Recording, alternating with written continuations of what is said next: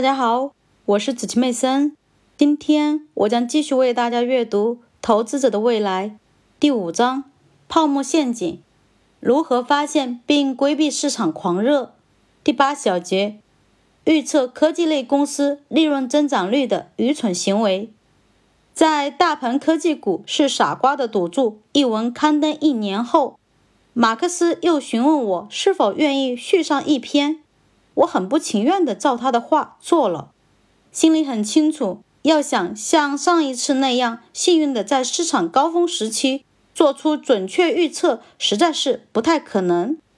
我在文中写道：尽管科技股在上一年度遭遇滑铁卢，但对这些公司未来三到五年利润增长率的预期并没有改变。在过去十二个月利润大幅下滑的情况下。我认为仍然保持怪异的乐观预期毫无道理。我在开头这样写：你也许认为纳斯达克指数的骤然跌落已经使华尔街认识到他们的分析家过分鼓吹了科技部门。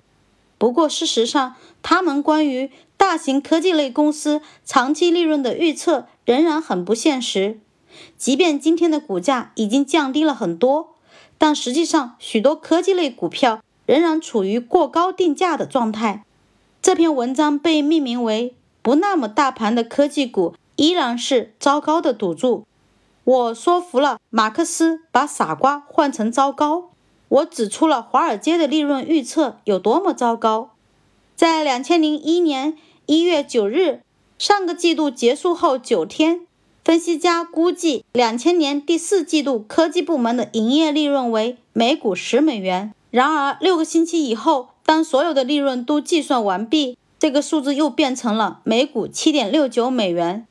如果分析家们在为一个刚刚结束的季度估计利润时，都可以偏离近百分之二十五，那么投资者对他们关于下一个年度，甚至是未来三到五年的预测能抱有多大信心？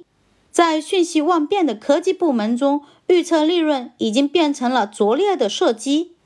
高市盈率只应该属于那些能够稳定的保持较高长期增长率的企业，而科技类公司显然不在此列。